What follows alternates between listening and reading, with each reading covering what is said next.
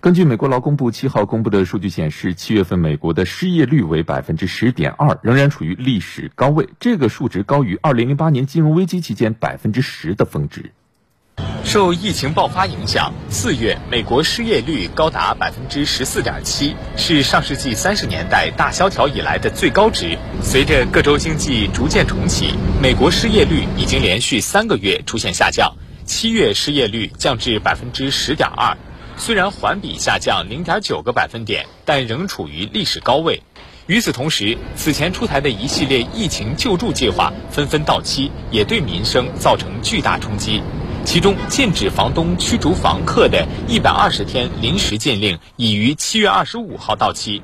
数据显示，约一千二百万房客可能会在几个月内面临被驱逐的命运。另外，每周六百美元的联邦失业补助也已于七月底到期，预计将有大约两千五百万美国人受到影响。此外，八月八号还是美国国会此前通过的薪资保护计划贷款申请截止日期。目前，超过两成美国小企业表示，在用完联邦薪资保护计划贷款后，会考虑或者已经开始解雇员工。近五成小企业表示，明年将需要更多援助。